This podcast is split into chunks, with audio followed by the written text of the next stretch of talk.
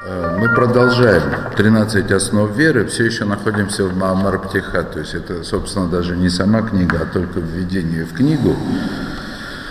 Ну что делать? Видимо, я так долго объясняю каждую простую вещь. Да? Но сейчас мы находимся в восьмом пункте, в восьмом пункте введения в 13 основ веры. И этот пункт, он особенный, как он называется. Скират Яцет Мицраем Бихлаль Мицват Криачма. То есть э, упоминание о выходе из Египта, оно является частью исполнения заповеди Криачма.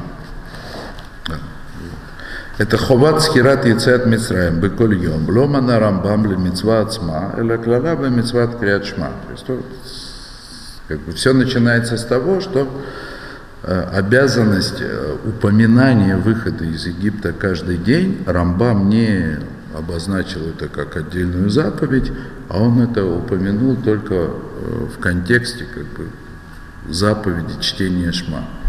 То есть это, в принципе, как бы весь этот пункт, он начинается э, с тяжелого вопроса. мы все время говорим о том, что как бы, Рамбам – это тот, кто сформулировал 13 основ веры. Сама идея, что у веры есть какие-то основы, которые не оговорены, скажем, в Торе, на первый взгляд, по крайней мере, отдельно, она была достаточно революционной. Теперь откуда Рамбам как бы выучивает, что есть основы веры, что есть какие-то фундаментальные постулаты, без которых, э, ну, скажем, принятие Торы, изучение Торы, исполнение заповедей не имеет того смысла, который они на самом деле должны иметь. И Рамбам это учит, как мы находим, как мы видим, Рамбам это учит вообще саму идею фундаментальных постулатов веры. Он находит их в выходе из Египта. То есть выход из Египта это было грандиозное событие, которое раскрыло фундаментальные основы веры. Только потом на это пришло дарование Торы. Я напоминаю основные идеи. И кроме того, нам известно э, о важности выхода из Египта в том смысле, что есть заповедь воспоминания о выходе из Египта. Есть целый праздник Песах, когда он весь посвящен выходу из Египта. Значит, есть праздник Шиволт и праздник Сукот, которые тоже связаны с выходом из Египта, как ни крути. И кроме этого, мы учим в том числе в пасхальной Агаде, есть заповедь, очевидно, вспоминать о выходе из Египта каждый день, утром и вечером. Так это пасхальная Агада и учит. И вот Рамбам, который построил на выходе из Египта фундаментальные основы веры, в своей книге заповеди, там, где он перечисляет 613 заповедей, заповедь вспоминать о выходе из Египта каждый день, утром и вечером, не упоминается. Это удивительно.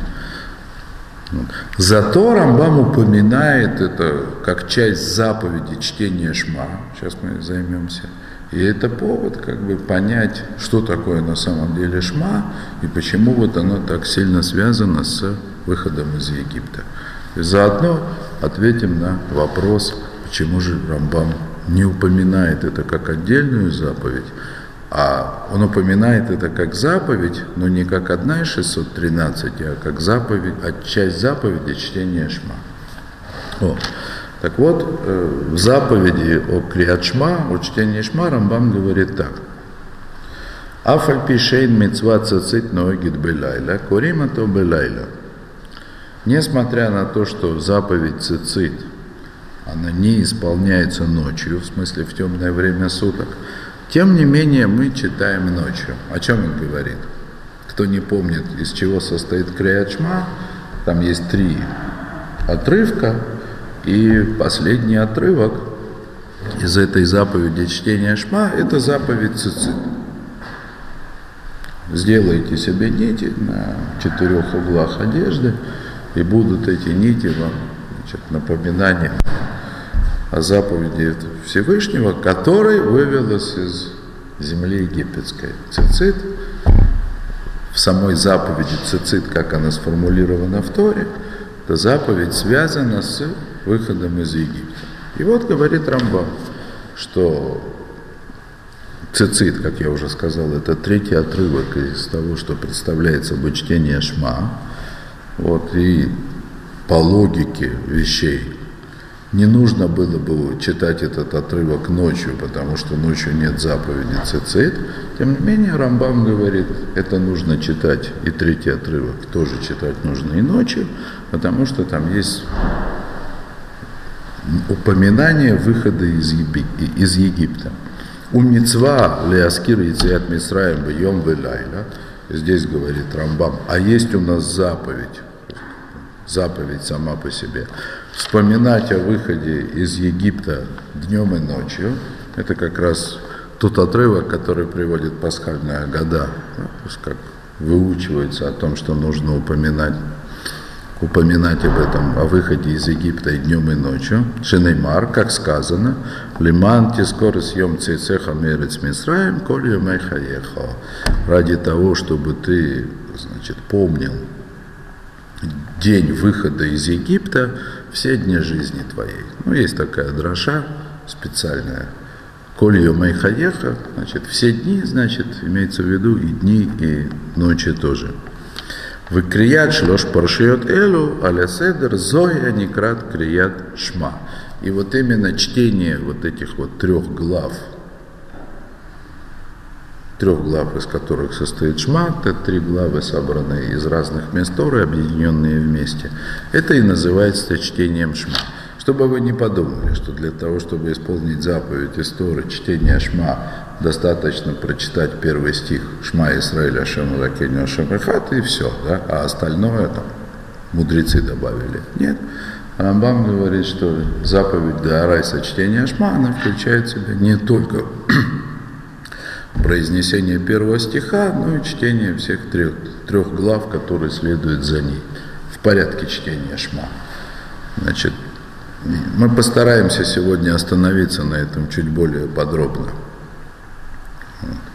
Первый отрывок это «Ваагавта и Сашем Лакеха», то есть «Возлюби Господа Всесильного своего, Бехоль Ливахо, Бехоль Навшихо, Бехоль Маадеха», значит, всем сердцем своим, всей душой твоей и всем достоянием твоим. Значит, и дальше. Дальше там идет упоминание Вышинантам Ливанеха и как бы учи или повторяй это сыновьям твоим, то есть это заповедь изучения Торы, в смысле изучения Торы э, из поколения в поколение, передачи Торы из поколения в поколение. Вот. Ну и дебарта бомбышевтыхобывайсеху и говори слова эти, то есть слова Торы, когда ты будешь сидеть в доме своем и когда идешь в пути. Все заповеди изучения Торы возложены уже на каждого человека, так чтобы это изучение Торы сопровождало человека всегда, будь то он в доме, будь то он в пути, опять же, утром и вечером, то есть днем и ночью. Вот. Э, Мивуар бедворов, шеколь шлошат парашиот ин митцва де арайса. То есть очевидно из слов Рамбама, что все три главы, которые читают Шма, включают цицит. Значит, это все заповедь де арайса, заповедь истории.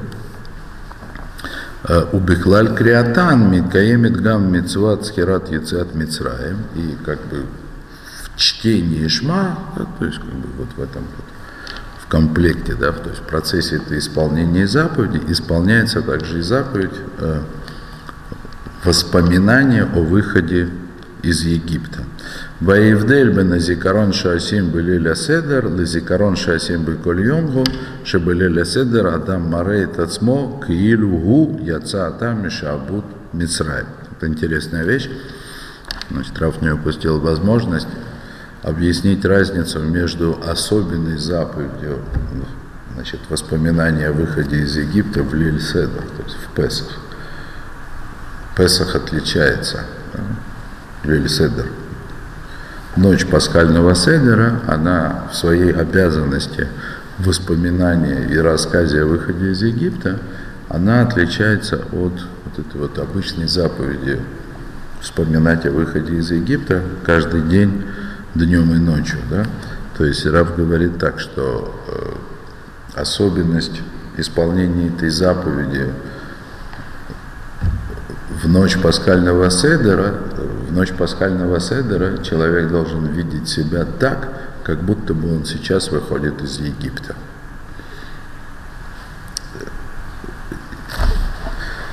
Надо вспомнить как бы, начало как бы, всего этого введения. Во время выхода из Египта Израиль увидел чудеса. То есть это было начало как бы, чудес, которые потом завершились дарованием Торы. То есть с выходом из Египта начинается раскрытие 13 основ веры. То есть был заложен фундамент того, что мы сейчас можем в это верить. То есть если бы не те, не те чудеса, которые происходили во время выхода из Египта, если бы не то раскрытие, которое произошло тогда, мы бы, даже мы бы не могли в это даже верить. Мы живем в реальности, которая противоречит. Но есть, есть масса примеров. Тот же самый Рамбам, он говорит о том, что существование Всевышнего, оно очевидно доказывается, в общем-то, довольно простыми философскими рассуждениями, если в них вникнуть. Вот, и что, и кому это помогает. Более того, есть, э, есть мудрецы еврейские же, которые пришли после Рамбама, и они оспаривают эту очевидность. Это удивительное явление. То есть философские выкладки, которые приводит Рамбам как доказательство существования Всевышнего, единства, ну и все, что из этого вытекает, то есть, в принципе, философские выкладки, доказывающие фундаментальность самих основ веры, э, Рамбам приводит как бы как нечто очевидное – и одному человеку это может оказаться очевидным и понятным. То есть это рассуждения, они, пусть даже после какой-то работы, они не вызывают сопротивления и становятся понятными. Да? И в то же время, то есть можно быть очень умным, образованным, продвинутым человеком, в нашем поколении и, и не видеть в этом ни, никакого доказательства и оспаривать это до бесконечности. Это как бы... Причем дело не только, не обязательно должен быть человек нерелигиозный, атеист, противник веры. Даже религиозный человек, он может как бы спокойно рассуждать о том, что э, доказательства Рамбама не являются доказательством. Вот это вот удивительная вещь. Это удивительная вещь. Ведь это как раз то, что касается 13 основ веры. Они могут стать для человека очевидными хотя бы на уровне теоретических рассуждений, а могут быть неочевидными, недоказуемыми. Просто как будто бы стена. Просто как будто стена между человеком, скажем так, и очевидностью основ веры. Так вот, в принципе, Потому что говорит сам Рамбам, что говорят мудрецы, сама возможность, что живущему в этом мире человеку основы веры становятся очевидными, пусть даже теоретически, это чудо, которое произошло благодаря чудесам выхода из Египта. И что-то в этом мире изменилось очень сильно. И нужно иметь какое-то отношение к выходу из Египта для того, чтобы человек мог увидеть основы веры вот, вот хотя бы в тех доказательствах, как их приводит Рамма. И с этим связано, с этим связано, я не побоюсь вот этого слова сказать, с этим связана обязанность видеть себя в пасхальную ночь выходящим из Египта, как будто вот я сейчас выхожу из Египта. В принципе, здесь как бы здесь аллегория такая что Египет это, это тьма материальности, в которой человек существует, в которой он здесь живет, который погружен. То есть эта тьма материальности, она сама по себе, она сильна настолько, что она может застить глаза человеку так, что он не видит вещей, которые могут оказаться при другом взгляде на то же самое совершенно очевидными. Вот очевидность, вот, то есть возможная очевидность 13 основ веры, она не сама по себе, а это вот такое чудо, которое присутствует в этом мире.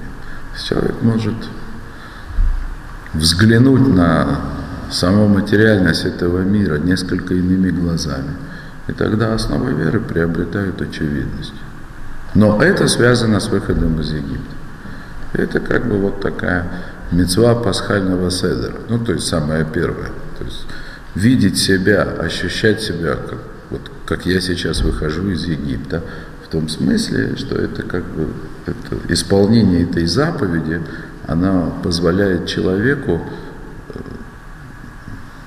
покинуть в определенном смысле эту материальность этого мира.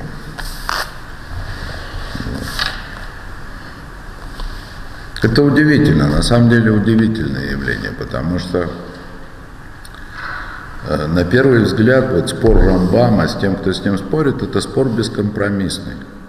То есть Рамбам пишет очевидно, то, что есть Всевышний, то, что Он есть один, это все доказывается философски. Вообще нет вопросов. Рамхаль, он тоже это постоянно упоминает, только в отличие от Рамбама никогда не доказывает. Он говорит, это все нам известно из пророчества, значит, известно из того, что отцы наши были, присутствовали при Синайском откровении, значит, он во многих местах добавляет, это все можно доказать также из, ну, как бы, из научного исследования мира, то есть как бы из философского рассмотрения мира, но мы этим заниматься не будем. То есть Рамхаль это не доказывает. Если ты веришь, веришь, не веришь, до свидания. Да? Вот. А вот Рамбам, он это буквально доказывает. Да? А Рабейну Крескас разбивает его доказательства в пух и в прах. И как? А где же правда? Где же правда? А правда, она похожа.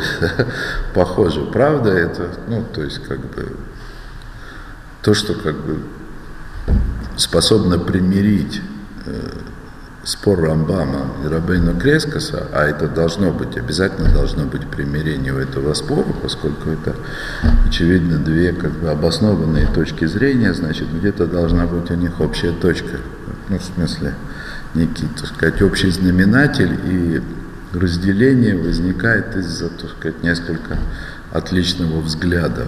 То есть они как бы смотрят каждый со своей немножко точки зрения, поэтому выглядит по-другому.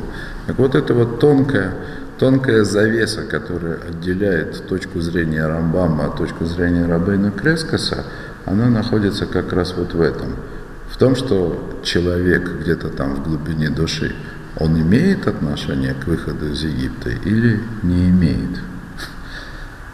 То есть тот, кто вышел из Египта каким-то боком, так мы это назовем, то есть он увидит очевидность доказательств Рамбама. Тот, кто еще в Египте находится, он их не увидит. И поэтому заповедь, она нам дана, каждый год заново выходить из Египта, может в конце концов выйдем. Хотя бы, хотя бы в этом смысле. Хотя бы в этом смысле.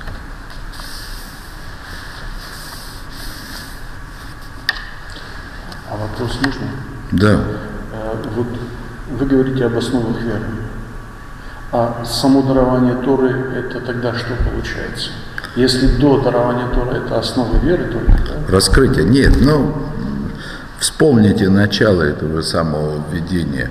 Выход из Египта и дарование Тора, они неотрывные друг от друга вещи. Чудеса, которые произошли во время выхода из Египта, они настоящее звучание приобрели с дарованием Торы.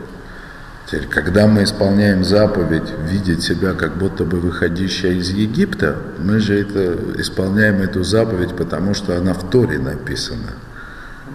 То есть наш выход из Египта, он уже после дарования Торы. Понятно? Да.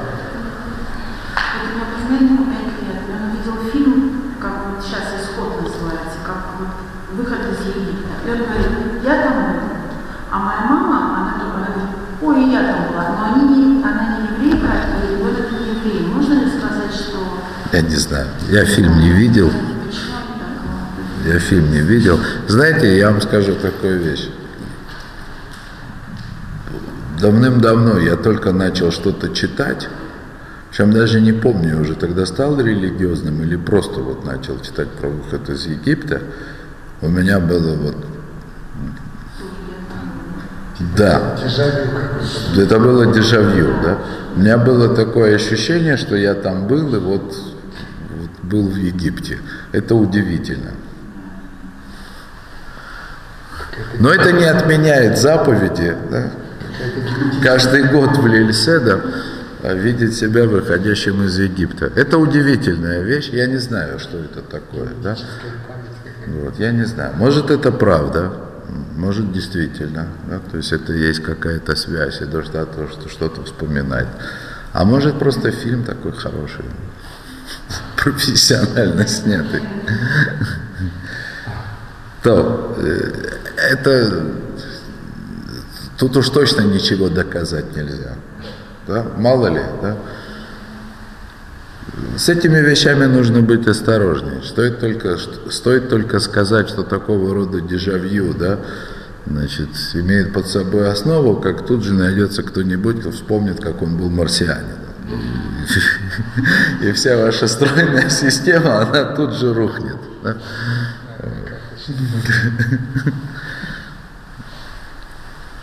С такими вещами нужно быть осторожным.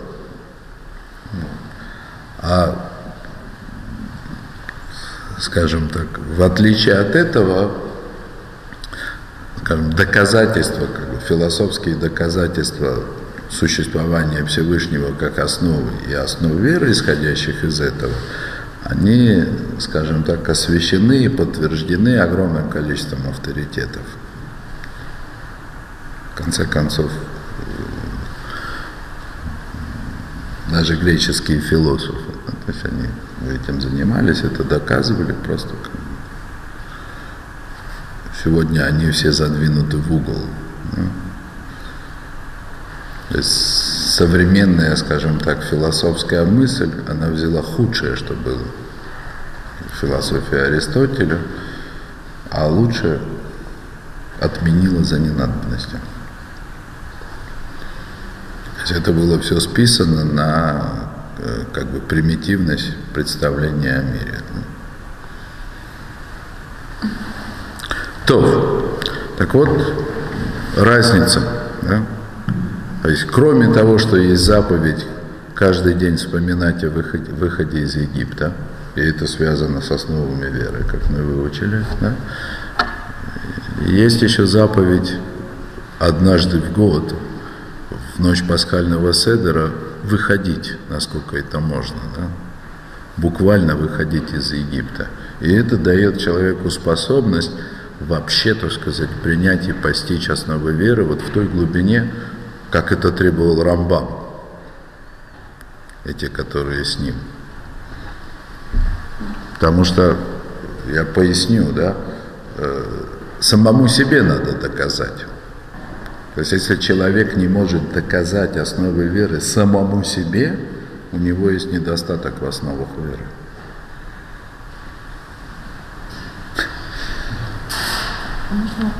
Да. Странно. Скажите, как это соотносится выход из Египта, вот, может быть, в интерпретации Рамбама и такая очень скользкая тема о предвечности сотворения мира, да, то есть что мир предвечен, это как-то заблуждение связано с нахождением в Египте? С ну, нахождением в Египте? Ну, даже Рамбам он говорил, что ему гораздо проще э, математически доказать, что мир предвечен, чем не предвечен. Или я заблуждаюсь? Э, конечно, это связано, потому что вернитесь к началу. Да? То есть одна из основ веры – это то, что этот мир был однажды сотворен. И это одна из вещей, которые открылись во время выхода из Египта. Это важно понимать. То есть я в двух словах напомню, что выход из Египта, он сопровождался полным нарушением законов природы. В общем, это все кончилось вообще с рассечением Красного моря. Это, это нарушило, как бы поломало всю логику восприятия мира, которая могла спокойно существовать до этого времени. И вот Рамбан, он как раз об этом, он прямо говорит, что это было сотворение нового, нового явления. Есть много как бы вот, рассуждений на эту тему, как бы много параллелей, например, о рабстве. Да? Есть мидраши, которые говорят, что вообще сама идея того, что кто-то был рабом и выходит на свободу, она вообще впервые случилась. Вот раньше, если кто-то был рабом, попал в рабство, все. Не было такого варианта выйти на свободу. Мы сегодня этого себе представить не можем. Мы живем в мире, который переворачивается. Да? Кто-то был потомком царей, а на сегодняшний день он никто, а кто-то значит, был никто, а сегодня он. Мы живем в мире, который крутится как в барабане стиральной машины. Да? Само как бы местоположение исходное человека, оно потеряло какое-либо значение, потому что все перемешано. А когда-то был мир, э, который бы поразил нас сегодняшних своей бы, незыблемостью. И в какой-то момент это все рухнуло. И это было очевидно новым явлением, очевидно новым. То есть это было сотворением нового. То есть во время выхода из Египта, то есть произошло так, как бы Всевышний на глазах всего человечества сотворил нечто новое, чего не было никогда. То, чего не должно было быть в мире, как он представлялся до выхода из Египта. Что и как бы и послужило наглядной демонстрацией того, что э, мир не предвечен, что он был сотворен однажды. Но это, скажем так, это, это на уровне рассуждений. Спасибо. Да, так вот, в Лельседер. В Лельседер человек должен видеть себя так, как будто бы он сам выходит как будто бы он сам выходит из, из-под власти Египта. У Микабель это имуна дерех анисима глуим. И он принимает веру, принимает эту веру через явные чудеса. То есть принимает веру как, как очевидное знание. Потом еще мы займемся, чем знание отличается от веры, но в тот момент, когда происходит чудо на глазах у человека – Это не вера, это просто знание. Это я знаю наверняка. Дальше необходима вера, когда это чудо закончилось, и надо жить, продолжать жить с этим чудом, несмотря на то, что само по себе чудо осталось в прошлом. Но это уже что-то другое, это намного легче. Если однажды пелена с глаз человека спала, то потом даже сквозь пелену он уже может различать какие-то вещи. Если такого никогда не было, то, конечно, намного труднее.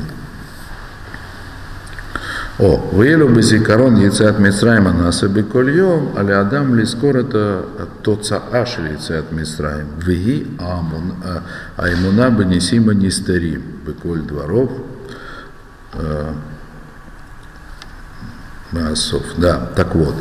А вот в этой заповеди, которая обязывает нас вспоминать выход из Египта каждый день, днем и ночью, мы должны как бы вспоминать следствие выхода из Египта, а именно э, веру в скрытые чудеса.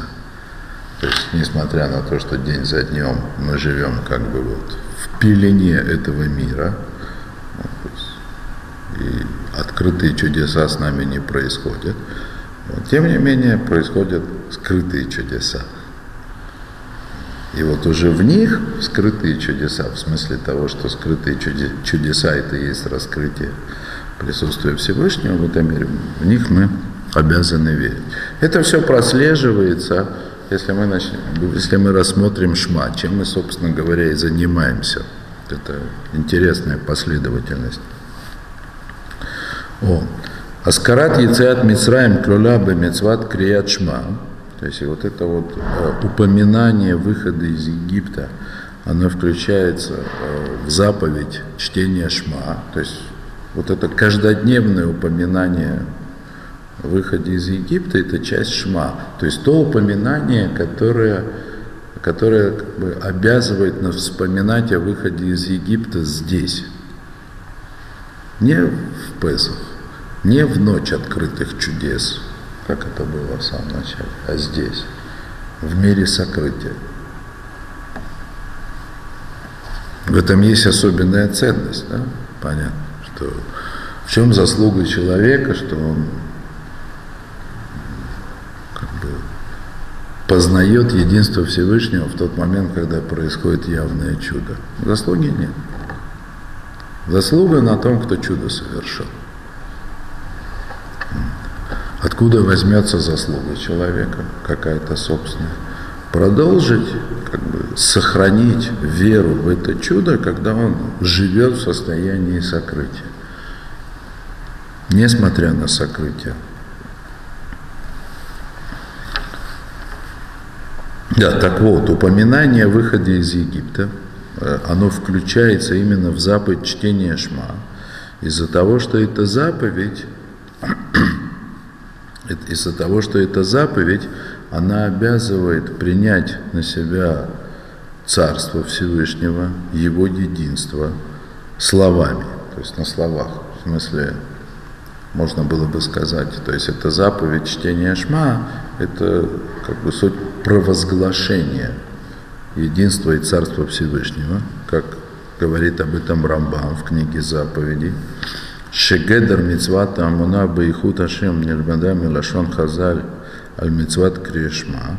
То есть, как бы, Рамбам объясняет, э, что само определение обязанности верить в единство Всевышнего мы учим из того, что говорят мудрецы о заповеди чтения Шма. Мы обязаны верить в единство Всевышнего? Обязаны. Откуда мы это учим? Как мудрецы объясняют это по поводу чтения шма, именно чтения шма. Гдейшей кабелелев оль мальхут шамаем. То есть для того, то есть мудрецы говорят о том, что для чего нужно читать шма, для того, чтобы человек принял на себя ермо Царства Небесного. Может, поясню. Значит, ермо Царства Небесного. В этом мире человек и так живет под ермом живет под ермом царства материи в этом мире, если можно назвать его царством. Вот как вот как отправили человека из рая да, с проклятием «Безиата пеха тухаллехем» в поте лица будешь есть хлеб, так человек и живет под, под властью природы. Принять на себя ермо Царства Небесного, это значит осознать и жить таким образом, что моя жизнь зависит не от исполнения законов природы, как бы они ни пугали в этом мире, а от исполнения законов Всевышнего. Поэтому это как бы принятие на себя вот этого ерма, назовем Царства Небесного, оно включает в себя нескольких вещей – признание того, что есть Всевышний, который этот мир сотворил, и то, что его власть – это единственная власть в этом мире, и никакой другой власти нету. И дальше, так сказать, и дальше это распространяется на обязанность исполнения заповеди этого царя. То есть так уж устроен человек, так уж устроен, так уж устроен этот мир, что одного только провозглашения мало, необходимо конкретное исполнение, конкретное исполнение заповедей. Вот. вот Рамбан так и говорит. Значит, что значит, что значит принять на себя ермо Царства Небесного? Это значит признать единство Всевышнего и свою веру в Него. Единство еще раз напоминаю, это значит, что только власть Всевышнего, она в этом мире имеет какое-то значение существенно. И я верю в нее. То есть это значит, что понимаю, что заповеди Всевышнего, они для существования человека намного важнее, чем как бы подчинение законам материальности. Вот. И то же самое Рамбам говорит э, в объяснении, собственно, Шма, на чтение Шма. У Магдимим ликрот парашат Шма, мипней шееш ихут Ашем, вааварато веталмудо, вуикара гадоль, шеаколь талуй бо. А вот тут, э, значит, так, сначала переведу. Значит, Рамбам объясняет, что вообще как бы чтение, исполнение заповеди Шма начинается с первой, вот там стоит первый отрывок, да, собственно говоря, Крият вот, и он первый, потому что в нем есть упоминание о единстве Всевышнего, это, собственно, Шма Исраиль, Ашем Ракейну, да, слушай, Израиль, Бог один, значит, Ваагавато, то есть есть заповедь любви ко Всевышнему, Ваагавтес, Ашем Алякеха, Виталмудо и изучение Тор. То есть есть как бы в этом, есть в этом как бы некое идеальное, я бы сказал даже идеалистическое провозглашение единства Всевышнего, которое включает в себя обязанность изучения и передачи из поколения в поколение. То есть как бы то, что должно пройти э, красной нитью.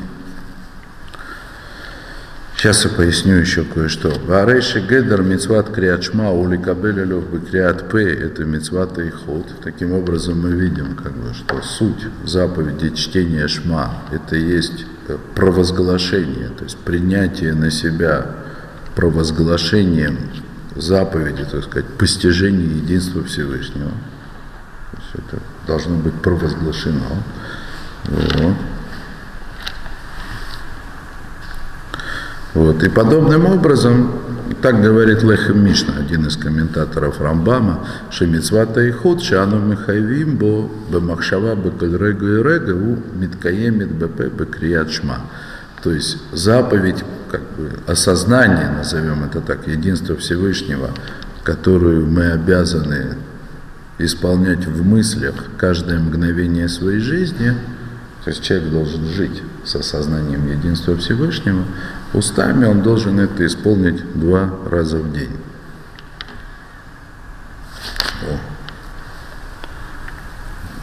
И таким же образом, и таким же образом э, вот эта вот заповедь э, произнесения, э, произнесения шма, она должна включать в себя и все основы веры. Да? И это, и это осуществляется тем, что человек вспоминает о выходе из Египта, на котором основаны все основы веры. Сейчас я хотел пояснить, важна разница, которая между первым и вторым отрывком Шма. Первый отрывок Шма, он начинается с провозглашения единства Всевышнего, обязанности любить Его всем сердцем, всей душой и всем достоянием, а потом упоминается только заповедь изучения Тора, ну как бы в двух ипостасях – передача из поколения в поколение и о том, что сам человек, он должен быть погружен в изучение Торы, в смысле в постижение единства Всевышнего, все время, которое у него есть. Теперь дальше, дальше, следующий отрывок, он во многом повторяет первый, но добавляет к этому. Да? Чего-то там не хватает, чего-то, что-то там появляется. Второй отрывок – это «Вайоим шаматишмо», да? «И будет, если вы послушаете», да? То есть, если вы послушаете и будете любить, ну, если вы послушаете заповеди, которые я даю вам, и будете любить Всевышнего всем сердцем своим и всей душой своей, да? не сказано про все достояние свое, да? И дальше идет обещание того, что все будет хорошо, и придет вовремя дождь,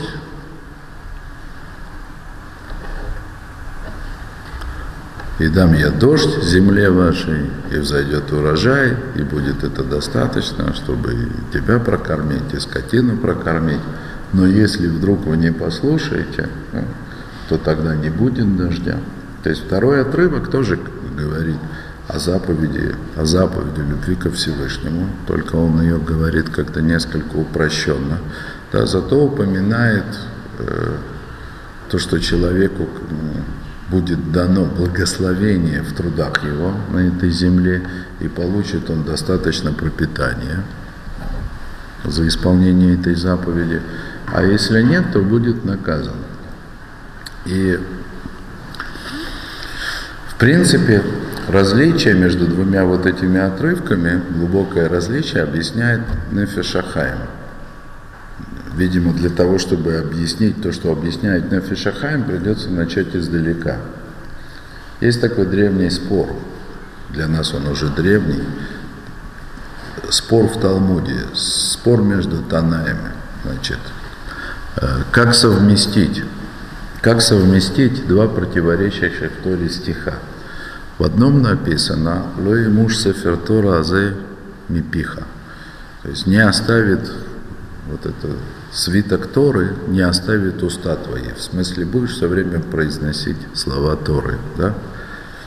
Это с одной стороны. А с другой стороны, как раз э, цитата из отрывка Шма, о котором мы сейчас говорили, из этого отрывка «Тишму вас авто деганех, вы сершихо, вы зарека, и соберешь злаки твои, и вино соберешь, и масло соберешь». И Талмуд задается этим вопросом. Мишна спрашивает, как можно совместить? Один стих говорит, надо все время заниматься Торой, не оставляя ни на минуту. Второй стих говорит, да, второй стих говорит, что если ты будешь исполнять заповеди, да, то соберешь урожай. То есть получается, что нужно собирать урожай. И спор это спор Раби Шимона бар с одной стороны, и Раби Ишмаэля. Ну, Раби Ишмаэль не так известен, как Раби Шимон бар Йохай. Раби Шимон бар говорит так. Значит, первый стих он говорит, когда Израиль исполняет волю Всевышнего. То есть, когда еврей действительно, так сказать, со Всевышним, то тогда не надо ему ни урожай собирать, ничего ему не надо делать. За него другие урожай соберут, а у него и так все будет хорошо. Второй стих – это когда, когда Израиль не всем сердцем исполняет волю Всевышнего. Да? Тогда тоже можно жить. Да? Вот. Придется собирать урожай. Да? Но урожай будет хороший, по крайней мере, если он не будет как бы отвлекаться. Вот. Раби Ишмаэль, он спорит с Раби Шимоном Барюхаем. Да? То есть он говорит, что нет, это не так что есть время, когда человек, он обязан, все-таки Адам был проклят, базиата пахату халлехем, он этот стих не приводит, но это есть человек, раз уж живет в этом мире, он должен как бы жить по законам, по законам, определяя, определяемым этим миром, но все свободное время, значит, он должен исполнять изучение Тора. Да? То есть это спор в Мишне. На Мишну в Талмуде следует комментарий Гемора, который определяет, как на самом деле Алоха. И э, вот в этом месте, то есть в смысле как закон, как устанавливается закон, в этом месте Гемора, она Алоху, то есть закон, то ли не устанавливает, то ли устанавливает каким-то непонятным образом. Вот. Там Гемора говорит такую вещь. Арбе асу Раби Ишмаэль Вейцлеху. То есть многие делали, как Раби Ишмаэль, то есть сочетали труды праведные в этом мире с изучением Тора, исполнением воли Всевышнего. И у них получалось, то есть все получалось, как вот сказано. Значит, а многие, говорит, они пытались сделать, как Раби Шимон Барюхай, и у них ничего не получилось. Вот. Потом Гемора там еще приводит, что упоминает некого Рош Ешиву в Вавилонии, который своих учеников два раза в год в Тишре и в Нисане, он их выгонял из Ешивы, идите домой. Один месяц сеять, один месяц урожай собирать. Ну, заодно с праздником. То есть, как бы, говорит о сочетании. Так вот, э, что это значит и как это понимать, это объясняет Нефиша Хайма, в том числе он связывает это с заповедью Криачма. Да? То есть он как бы такой диюк делается да, из Гемора. Это я, честно говоря, не помню, это сам Фишахайм или он кого-то раньше приводит, но он это упоминает. Э, Гемора говорит, вот когда Гемора произ, как бы произносит вот эту формулу свою, что многие делали как Раби Ишмаэль, и у них получилось, и многие делали как Раби Шимон Барыхай, у них не получилось. Да? То есть тут нужно обратить внимание на многие. Большинство. Большинство у них получается как у Раби Ишмаэля. Работать столько, сколько надо, учиться столько, сколько есть после этого времени. Вот. И у большинства не получается, как у Раби Шимона Барюхай. А Раби Шимон Барюхай, как он? Как сама же Гемора в другом месте говорит, как они спрятались с сыном Раби Лезером бен Раби Шимоном в пещере и не выходили оттуда 12 лет. Да? И одежда у них истлела, они там сидели в песке. Воду пили из родника, который там выбился. Питались плодами рожкового дерева. 12 лет они жили как оторвами от этого мира полностью. Ну, занимались исключительно изучением Торы. Даже на заповеди не отвлекались, обратите внимание. То есть они там э, чтение шма не исполняли, а молитву, Мимор говорит, что они даже не молились. Они учили Тору и не молились даже. Да? А уж что там говорить про остальные заповеди, это значит и слух.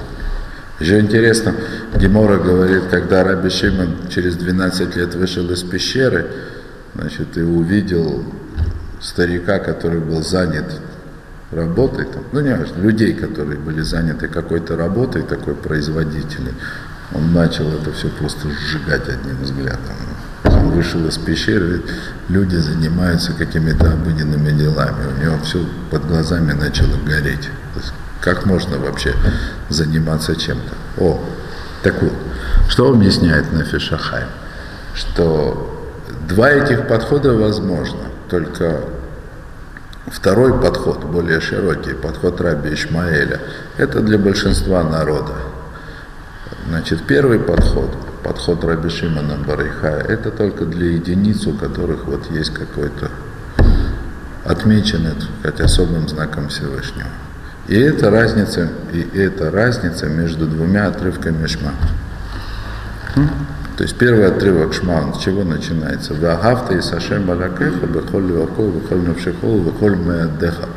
Добавляет то, чего нет в следующем. То есть люби, просто говорит, люби Всевышнего всем сердцем, всей душой и всем имуществом своим. В смысле, сказать, что нет у человека никакого имущества, которое есть только любовь ко Всевышнему. Значит, соответственно, соответственно, из всех заповедей, которые в этом первом отрывке Шма упомянуты, упомянуто только изучение Торы. То есть человек, особенный человек, отмеченный каким-то особенным образом Всевышним в этом мире, он может жить в этом мире таким образом, чтобы посвятить себя изучению Торы. И тогда работа, которую он должен был бы в этом мире исполнять, чтобы исполнить проклятие Адама, да, это будет исполнять кто-то другой. Не сказано, что тот, который будет жить так, он будет жить в роскоши, да?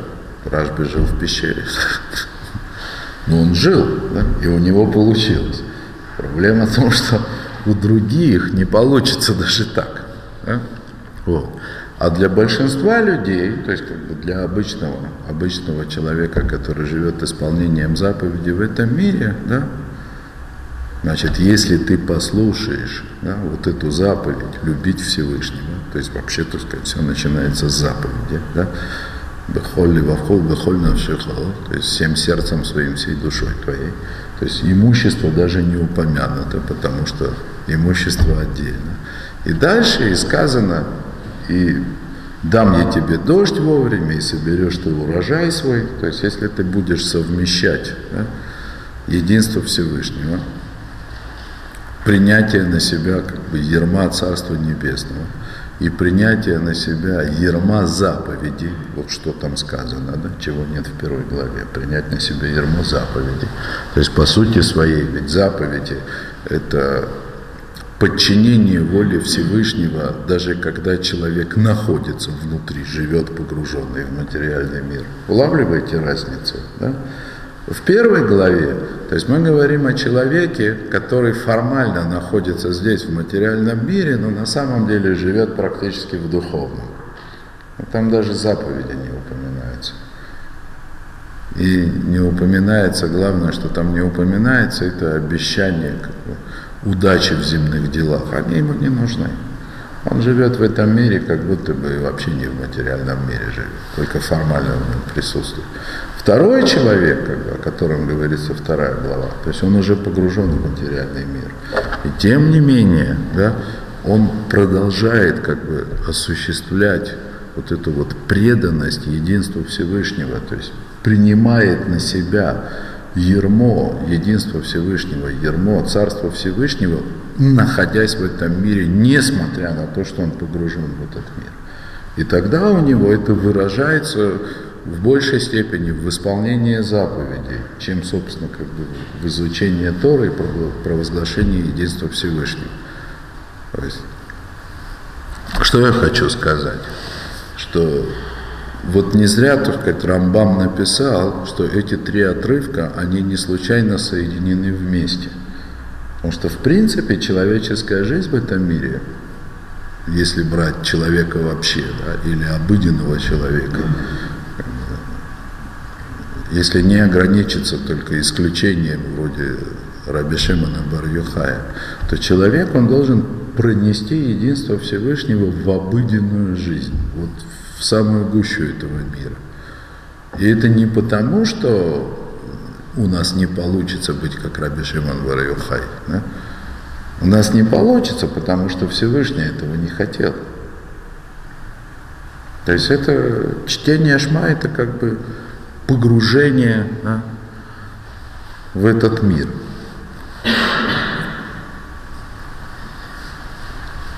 Вот.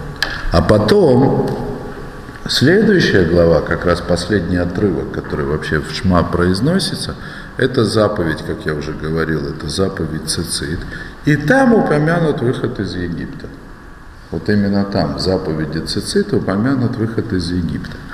Теперь, каким образом заповедь цицит, она вообще выстраивается в саму логику чтения Шма, и почему именно там упомянут выход из Египта, тут на это Рав скорее намекает. Здесь есть некая, скажем так, более, более поздняя вставка. У Базеев Шарлы Ваэр, Машиеш, Ляен, Лиматик Нолену Штей Парашиот Лескирата Мицвод, Оликабалат Алам. Значит, и здесь как бы следует объяснить, почему вообще мудрецы, они упомянули нам, э, точнее, они присоединили к чтению Шма, значит, э, две главы, да? одна из которых это упоминание Мецвод, да? и вторая это принятие на себя ерма этих самых Мецвод.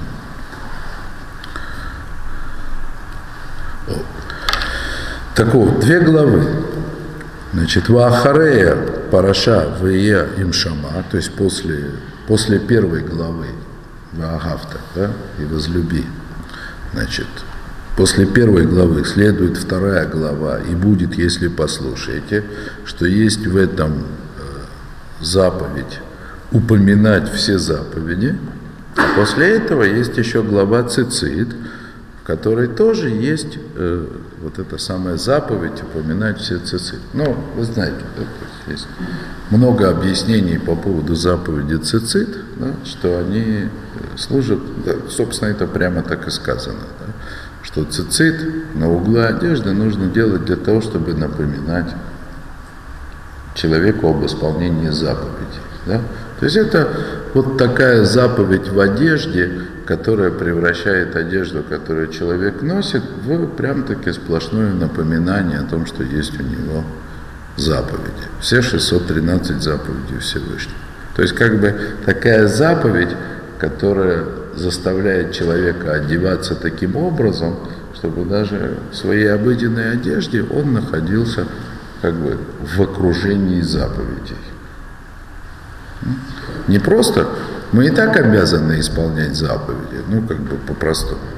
То есть как только увидишь заповедь, сразу должен ее исполнять. То есть по-хорошему, хороший человек, он прямо должен быть окружен заповедями. Как увидел заповедь, сразу исполнил. А заповедь, если ее искать, нужно увидеть, можно увидеть очень часто.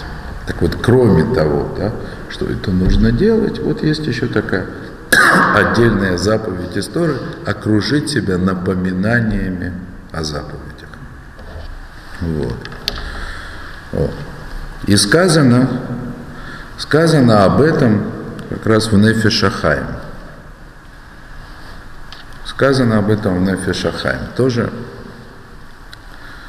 казалось бы, э, в месте, которое не имеет отношения к этому. Смотрите, что говорит Нефе Шахаем. Везе шетикну ашевки душоны в митсвесов. Везе шетикну. Начнем с вопроса. Мудрецы нам сделали такое постановление. Прежде чем исполнить заповедь, на большинство заповедей, установили благословение на исполнение заповеди, в том числе и на чтение шма есть благословение. Вот. И как бы стандартно стандартно благословение на исполнение заповеди, оно включает в себя вот такую формулировку «Ашер кидешону бемицвецов», то есть который осветил нас своими заповедями и заповедал там исполнять. Что значит осветил своими заповедями? Что это значит? Вот что объясняет по этому поводу Кимен шаоле ле района адам лаасот митцва, текев нааса решимо лимала, бимакор шарша ильон, умамшех мешам але ацмо ор макив, вегдуша ильяна, хоххефет алоб высавевет ато. Да, так вот. То есть как только человеку придет в голову исполнить заповедь, вот он увидел возможность исполнить заповедь, сейчас вот исполню заповедь. Да? Тут же, значит, это создает отпечаток это оставляет след наверху, в источнике высшего его корня, ну, в смысле корня его души. И это притягивает к нему ормакив, окружающий свет. Я бы не стал говорить таких слов, но Рабейну поместил это в книжку сначала. Нефишахаем, Нефишахаем, а потом Рафмойши сюда. Так вот, спускается на этого человека окружающий свет. Окружает его и покрывает его. А что за окружающий свет? Это каббалистическое понятие, без всякого. Я постараюсь как бы объяснить его, определить вот ровно настолько, насколько это нужно. То есть свет вообще, так сказать, свет Всевышнего, то есть то, что предназначено для для постижения человеком в конце концов. Каббала делит на внутренний свет и окружающий свет. Грубо говоря, внутренний свет – это свет, постижимый человеком. То есть это то, что человек способен осознать, понять. То, что я могу понять, это может быть названо внутренним светом. Окружающий свет – это то, что я не могу понять но он именно окружающий. То есть этот свет, который, несмотря на то, что он еще не постигнут и не понят, это не значит, что этот свет не влияет на человека. Он может на него влиять. Может, правда, и не влиять. И вот это, это говорит Нефи Шахаем по поводу того, что происходит с человеком, когда он решает исполнить заповедь. То есть как только человек хочет исполнить заповедь, решает, принимает такое решение исполнить заповедь, на него спускается окружающий свет. То есть, как бы Нефи Шахайм говорит о том, что исполнить заповедь одним только пониманием, то есть основ, основываясь только на том, что вот я действительно постиг то, что, то, что я понимаю, исполнить заповедь невозможно. То есть для того, чтобы исполнить заповедь, надо иметь более прочную связь с, со всем светом, который Всевышний сотворил для того, чтобы для того, чтобы в конце концов дать человеку то, что должен дать. И объясняет это Рафмойши таким образом, он ссылается, то есть к чему, так сказать, к чему вот весь этот машаль приходит с окружающим светом. И это, говорит Рафмойши, как мы объясняли, киамицва ацма и схара, что сама заповедь, она является наградой. Сейчас я постараюсь это объяснить. Вимкен кешем шесхар мицва бегай аль малейка, кен ло итахен ликейма мицва ацма бешлемут бегай альма, ракбекив маком шешаршо баолам асхар. Да, так вот, и поскольку есть другое высказывание мудрецов, а именно, что награды за исполнение этой заповеди, за, награды за исполнение заповеди в этом мире нет – да? Значит, исполнить заповедь в этом мире просто невозможно. То есть еще раз. То есть что здесь, что Рафмаши учит? Кстати, я говорил об этом уже давным-давно на каком-то уроке. Да? То есть нужно взять и соединить вместе два высказывания мудрецов. Да? То есть первое – схар мицва мицва. То есть награда за исполнение заповедь – это и есть заповедь.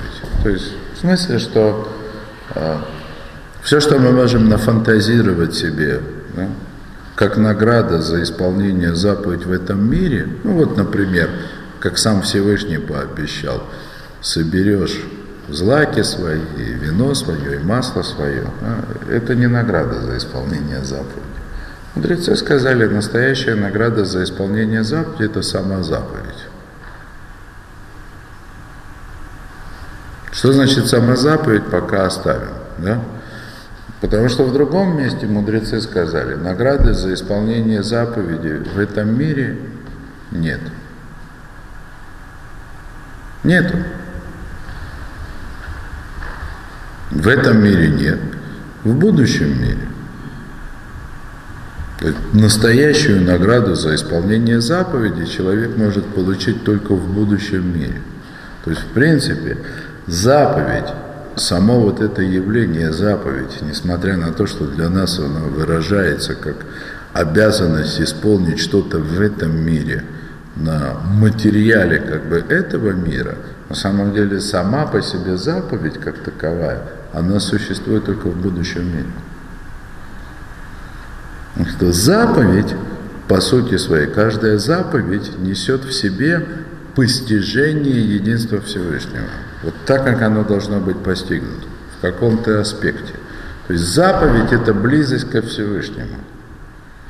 То есть возможность исполнить заповедь в этом мире – это значит, это просто возможность находиться в близости ко Всевышнему в этом мире. А как бы языком Кабалы это выражается таким образом, да, что вот там, из будущего мира, в смысле, из замысленного Всевышним мира награды для этого конкретного человека, когда ему приходит в голову исполнить заповедь, на него спускается, как бы окружает его и покрывает его окружающий свет. То есть, другими словами, человек, который исполняет заповедь, с осознанием того, что он делает на самом деле, он во время исполнения заповеди – он как будто бы находится в будущем мире и строит свой будущий мир. Понятно? Вот это заповедь цицит. Да? То есть как бы и теперь можно понять, да, что вся заповедь, как бы, чтение шма, вот как она сформулирована, как она выстроена из этих отрывков, она начинается как бы с с провозглашения единства Всевышнего, вот так, как его можно было бы провозгласить не знаю, в будущем мире. На словах это можно сделать и в этом мире, да? то есть как бы просто на одних словах. Вот. То есть как будто бы ничего в этом мире не существует, кроме единства Всевышнего. Значит, дальше, так сказать, это отрывок, который говорит о том, что даже находясь, живя в этом мире, то есть человек может жить так, как будто бы он в этом мире гость, а на самом деле он ведет себя там, ну, как это вообще, так, как, как можно было бы вести себя в будущем мире. Потом следующая глава, она говорит о том, как человек живет в этом мире, да, подчиняется его законами, вынужденно, и тем не менее исполняет заповеди, заповеди Всевышнего, и тем самым как бы не сводит, да, не сводит единство Всевышнего да, до его проявления как бы вот в этом мире, который по сути своей скрывает единство Всевышнего. И третья глава. Третья глава, которая говорит о цицит, о том, что фактически, да, то есть среди заповедей, которые человек в этом мире получает, есть заповедь окружить себя заповедями. Понятно? Только окружить себя упоминанием о заповеди. То есть вот эта вот заповедь цицит, на что и намекает, собственно говоря, Нефешахаем, извини, Рафмойша, да, это есть как бы материальное выражение, то есть вот этой идеи о свете будущего мира, свете будущей награды, который спускается в этот мир на человека, который собирается исполнить заповедь и помогает ему исполнить заповедь на самом деле. То есть мы как бы последовательно опускаем единство Всевышнего в самую, так сказать, глубь этой материи. Так что, так что в конце концов сама материя, да, то есть как бы само как бы, окружение, материальное окружение человека в этом мире, оно превращается в средство настоящего раскрытия единства Всевышнего. Понятно? И тут же мы же говорим о чем? Мы говорим о том, что там, в последней главе, в последнем отрывке, который говорит про цицит, упомянут выход из Египта. Упомянут выход из Египта. Там как раз Всевышний говорит, это же я даю тебе эту заповедь, да? Цицит, тот, который вывел тебя из Египта. Я тут позволю даже от себя добавить, да, как бы немножко. То есть получается, что исполнение заповедей, заповедей вообще, и исполнение заповеди цицит в частности, то есть как бы окружение себя заповедью, это то, что Э, как бы создает человеку чудо выхода из Египта, каждое мгновение жизни, каждое мгновение нахождения вот в этом самом Египте, в котором он находится постоянно все, все дни, все годы своей жизни. Вот. И тут как раз, как раз самое время упомянуть о выходе из Египта. Да? Потому что выход из Египта, он должен быть всегда, всегда со мной. А выражается, то есть если мы будем говорить это, скажем, в терминологиях веры и основы веры, да, это обязанность верить основы веры.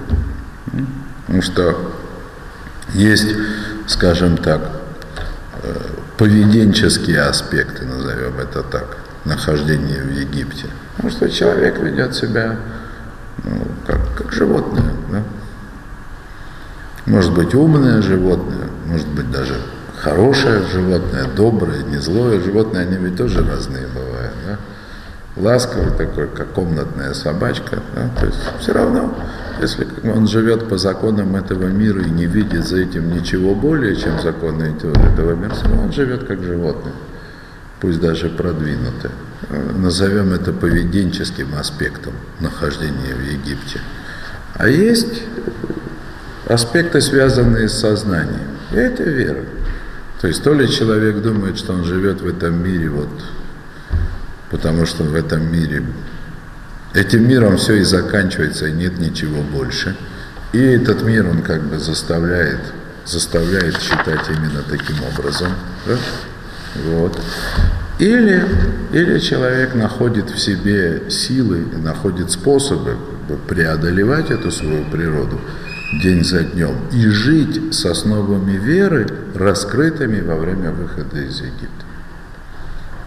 То есть это жить с основами веры, раскрытыми во время выхода из Египта, это все равно, что как бы в духовном смысле, в интеллектуальном смысле окружить себя цицит, да?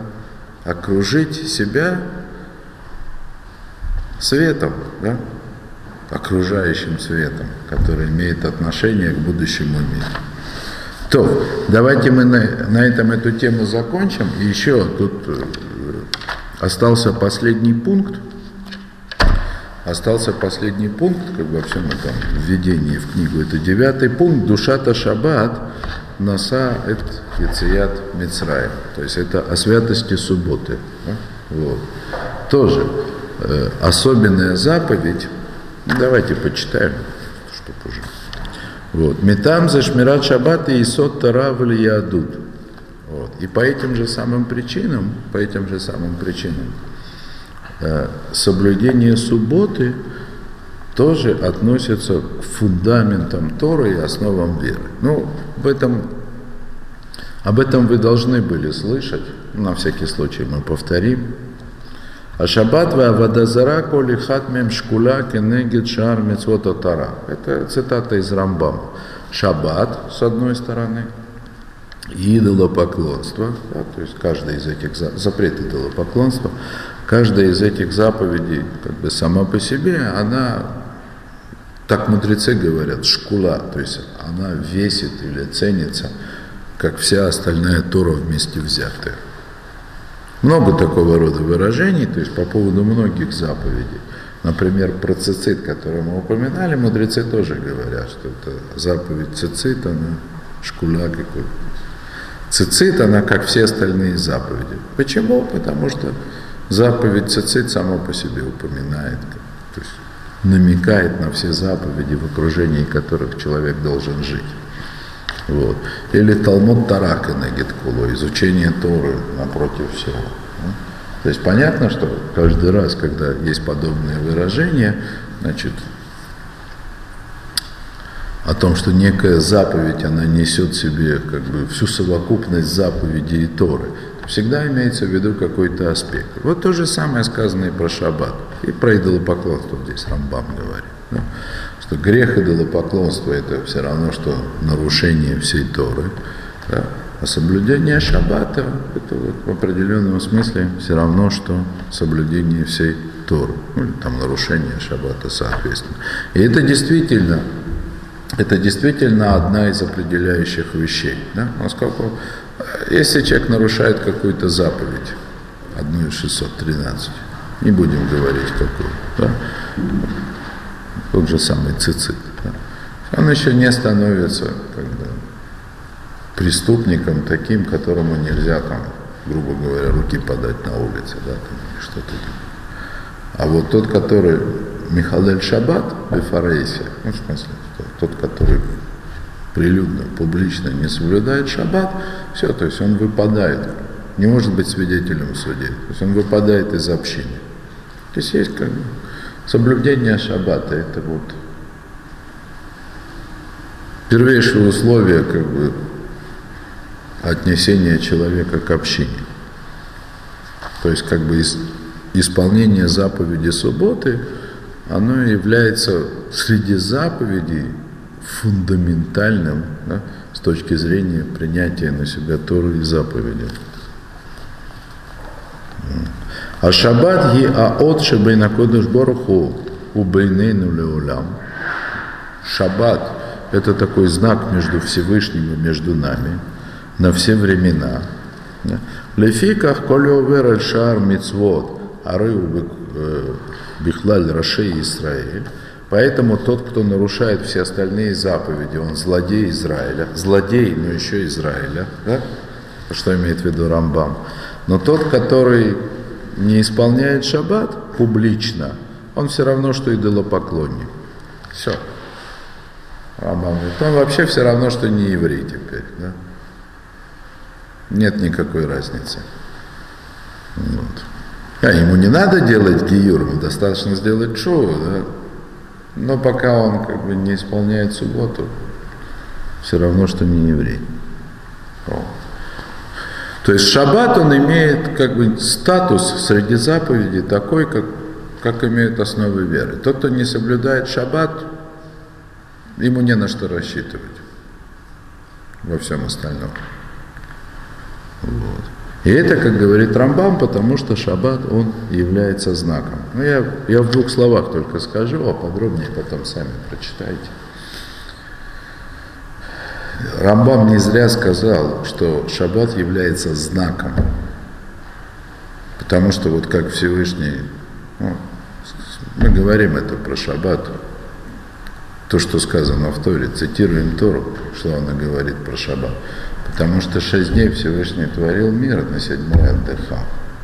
То есть вся идея, да, то есть как бы вся идея существования этого мира как преддверие, как подготовка к будущему миру, когда раскроется как бы единство Всевышнего и всякий смысл как бы работы, работы как служение, то есть в хорошем смысле этого слова, и работа как работа, работа как проклятие Адама, в поте лица своего будешь есть хлеб.